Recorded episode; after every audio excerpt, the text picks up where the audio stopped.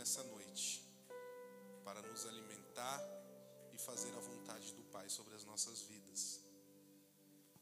O livro de Timóteo, como eu já disse várias vezes, é um livro que eu gosto muito de meditar, porque é um livro onde eu aprendo muito. Nós vemos que Timóteo é um, um jovem rapaz, onde foi confiado um ministério muito importante em sua vida. Paulo, através do Espírito Santo, escolhe Timóteo para uma dura missão. Nós vemos que Timóteo ele é enviado para a igreja de Éfeso com o objetivo salvar almas e falar as boas novas. Nós vamos ver que a igreja de Éfeso é uma igreja onde tem muitos doutores da lei, tem muita, muitos anciões, pessoas que conhecem muitos religiosos, pessoas cheias do seu próprio eu, cheias das suas próprias opiniões. Nós vamos ver que tem pessoas que não aceitam ouvir a opinião do outro, não compartilham do mesmo da mesma ideia. Então olha a missão que Timóteo tem. Só que Paulo instrui muito bem Timóteo. Paulo fala assim: Olha, Timóteo, você vai encontrar dificuldades, você vai encontrar oposição. Você vai encontrar um ambiente que talvez não seja agradável. Você talvez não vai ser recebido por todos, porque muitos vão julgar e criticar sua aparência. Muitos vão olhar pela sua idade, vão falar que você não tem capacidade nem conhecimento para estar ali. Só que o que eu aprendo com o livro de Timóteo é que tudo tem o seu tempo o que Deus quer realizar, não importa a idade, não importa se é homem, se é mulher, não importa a condição que a gente está, o que importa é o que nós estamos fazendo hoje aqui, estar disposto. O que importa para Deus é estar disposto a fazer algo pelo reino dele que Deus está procurando hoje em dia são pessoas dispostas a enfrentar e talvez perder amizades, talvez perder a boa fama, talvez perder o, o seu próprio patamar, mas tudo isso pela obra de Deus. O Senhor procura pessoas que, assim como Timóteo, enfrentou todas essas coisas para levar as boas novas de Cristo. Nós vamos ver que Paulo ele instrui Timóteo: Timóteo, muitos estão com a consciência cauterizada, muitos perderam a fé, muitos já não acreditam que Cristo veio para essa terra. Muitos creem que o Messias ainda está por vir. Muitos não acreditam que foi realizados milagres e até hoje isso pode ser feito através daqueles que servem a Deus. Porque estão com a mente cauterizada. Mas o que é a mente cauterizada? Cauterizar significa congelar. Muitos estão com a mente congelada. Muitos não têm mais sentimento. Muitos já não conseguem mais discernir o que é o bem e o que é o mal. Muitos hoje só trilham um caminho e não têm a vontade e a autoestima de mudar. Para eles, tudo que eles estão vivendo está bom. Para ele, tudo que eles colocam na mente é aquilo e acabou. Não adianta contrariar, porque você vai arrumar confusão.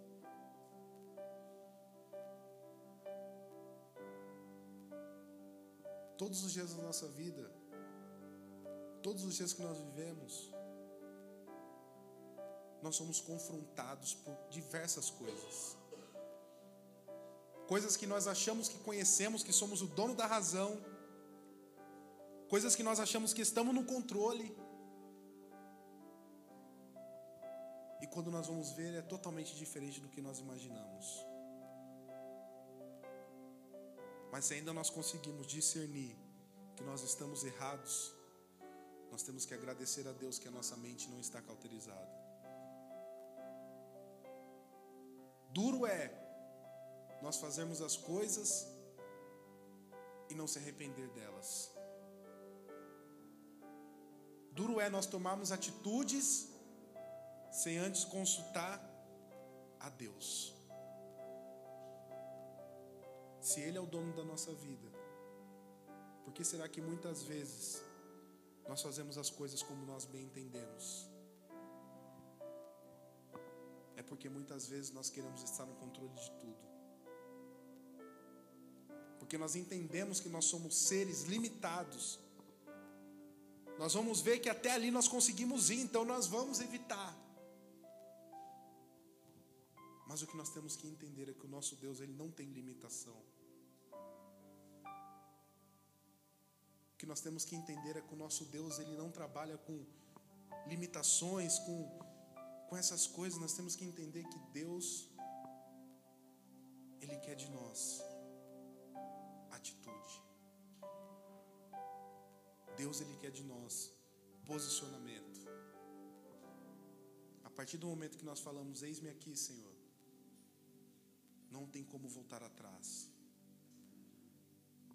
Partir do, nós, do momento que nós resolvemos entregar nossa vida para Cristo, nós temos que entender que nova criatura nós somos. Haverá religiosidade, sim. Haverá pessoas que sábias, conhecedoras, sim. Mas não adianta ter só conhecimento. Estudar a Bíblia todo mundo pode. Todo mundo pode conhecer a Bíblia de cabo a rabo. Mas obter a revelação dela é só daqueles que se achegam a Deus. Quando nós achamos que nós conhecemos tudo da Bíblia, nós vamos dizer que nós não conhecemos nada. Quando nós achamos que nós estamos no controle da situação, que nós vamos conseguir interpretar bem, vamos ver que o Espírito Santo sempre tem algo novo para nós. Quando nós achamos que vai ser sempre a mesma palavra, nós vamos ver que é algo totalmente diferente. A palavra é a mesma, mas a revelação é outra. Deus tem o poder de revelar coisas na mesma palavra pelo resto das nossas vidas. Nós podemos ouvir a mesma pregação todos os dias, mas nós vamos ver que todos os dias tem algo diferente, tem algo novo. Porque o Senhor se renova em nós todos os dias. Assim como as nossas forças e as misericórdias dele são renovadas. Se nós queremos, nós vamos obter o conhecimento renovado todos os dias. Nós vamos ver que tudo se fez novo. Timóteo ele é enviado à igreja de Éfeso.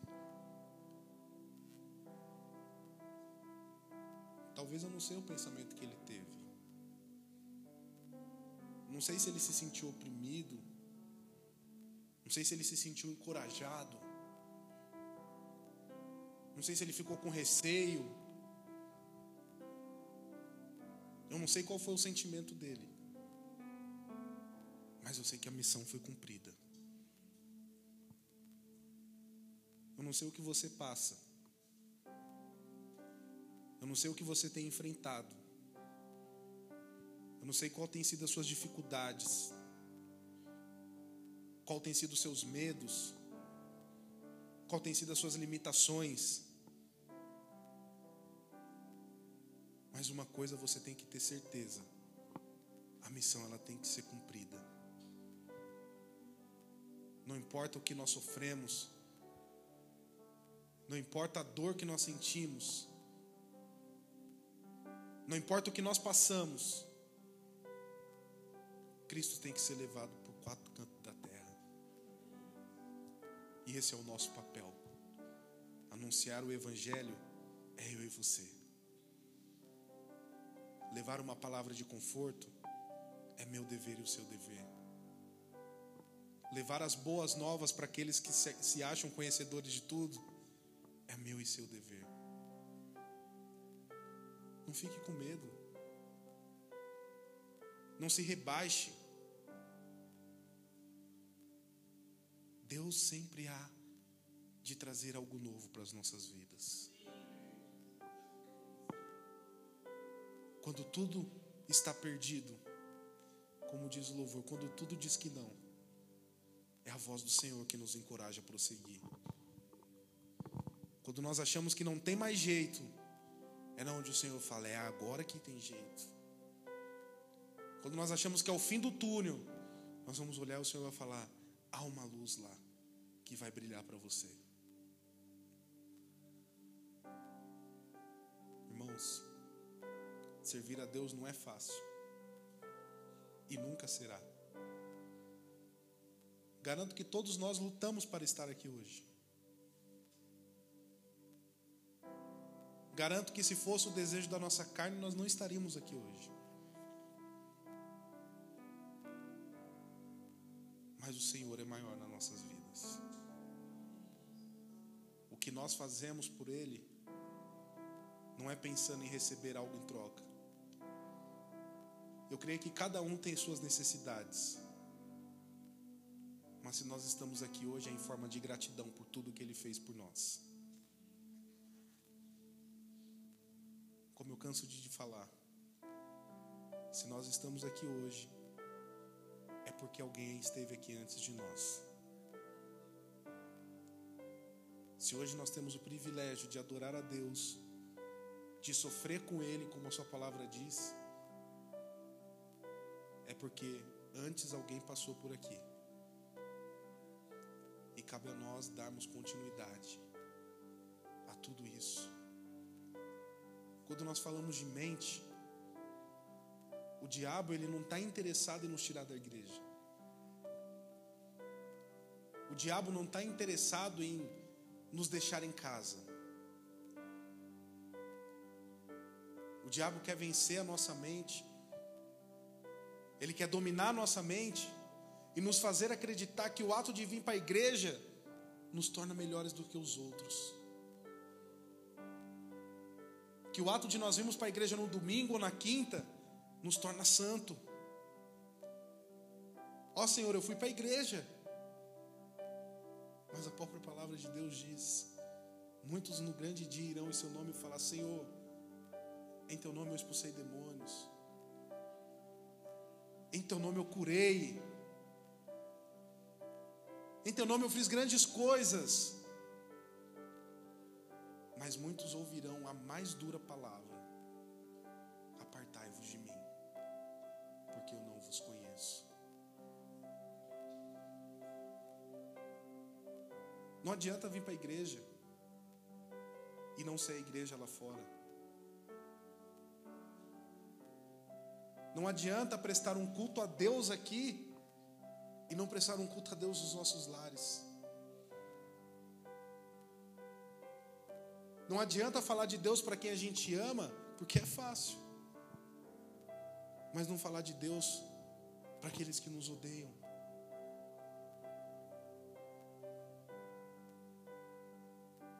O trabalho do crente é difícil, mas há de ser recompensado. as dores que nós enfrentamos nessa terra, as tribulações que nós passamos por aqui, não há de se comparar com a glória que nos espera. Que nós temos que entender é que aqui não é a nossa morada. Nós estamos de passagem. É um curto período de tempo. Se nós pararmos para analisar, nós vamos ver que a vida passa tão rápido. E que muitas vezes nós não pensamos que depois daqui há uma vida eterna. Talvez nós nos familiarizamos tanto com a terra, com as coisas dela, que nós nos esquecemos que há um céu imenso, com ruas de ouro, que haverá uma mesa na onde o próprio Jesus irá nos servir que haverá um lugar onde não existirá mais dor, não haverá mais lamentações, não haverá mais depressão, não haverá mais tristeza. Tantas vezes nós nos preocupamos com as coisas daqui, enquanto as coisas daqui são só passageiras.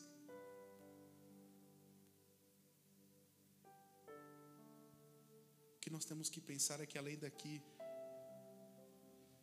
existe uma vida eterna nos aguardando. Cabe a nós escolhermos qual caminho nós vamos. Se é o da rua de ouro ou se é o da rua de fogo. O Evangelho não é brincadeira. O Evangelho é real. Da mesma forma que Cristo é real, o demônio também é. E ele não brinca. Ele não descansa. Ele está em todo o tempo nos vigiando, esperando um tropeço para fazer o mal nas nossas vidas. Por isso que a Bíblia fala: vigiai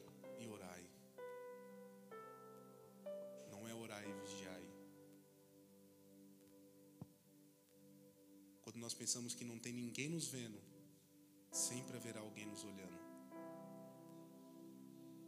Quando nós pensarmos que o que nós fazemos não vai chegar aos ouvidos, sempre vai ter alguém olhando esperando para apontar o dedo na nossa cara. Nós somos as pessoas mais vigiadas desse mundo.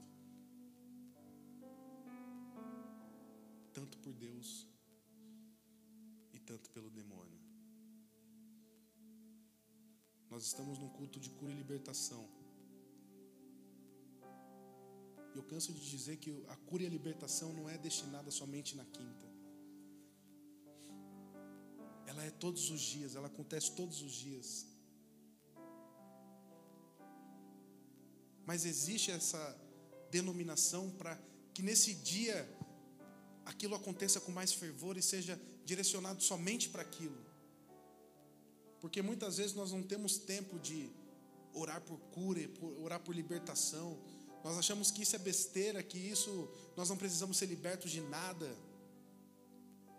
Muitas vezes nós achamos que nós já estamos plenos, estamos totalmente limpos, mas sempre no fundo há uma coisa a ser liberta. Talvez nós precisamos ser libertos de nós mesmos. Talvez nós precisamos ser libertos dos nossos medos para poder enfrentar as guerras que nós fugimos delas. Muitas vezes nós deixamos de enfrentar as batalhas que é para nós enfrentarmos. E nós achamos que Deus vai dar jeito para tudo. E quando nós sofremos a consequência, nós ainda colocamos a culpa nele.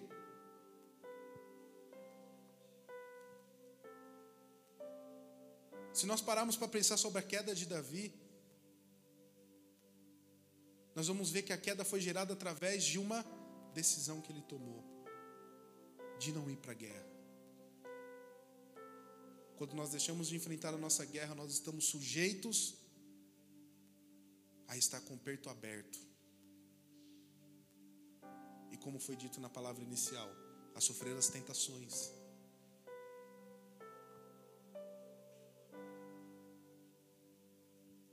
Mas muitas vezes nós nos achamos mais forte que a tentação. E é nesse momento que a gente cai.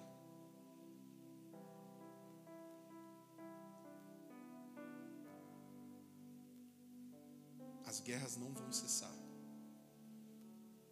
As tentações sempre vão acontecer.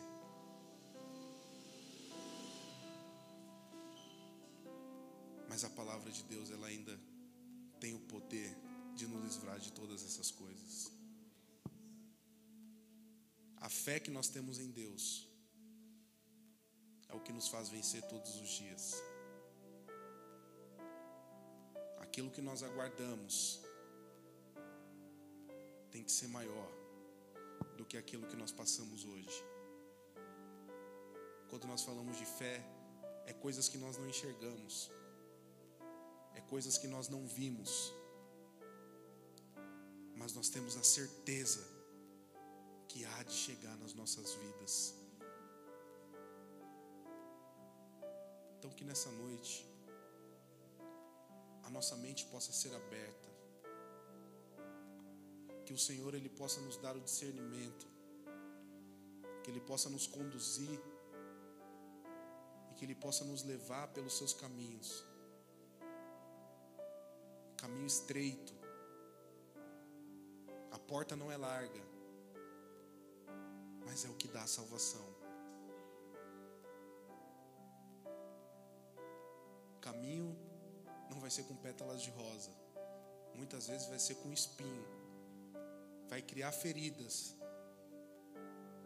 Mas no final nós receberemos a cura de Deus. Não importa o que nós passamos, sempre haverá um tempo novo. A dificuldade todos têm, mas ela existe para ser enfrentada, para mostrar que somos capazes. Deus quer mostrar para mim e para você que nós somos capazes de enfrentar as coisas que nos perseguem e as coisas que nos maltrata muitas vezes, nos deixa triste. Mas cabe a mim e você tomar a decisão de enfrentar ou não.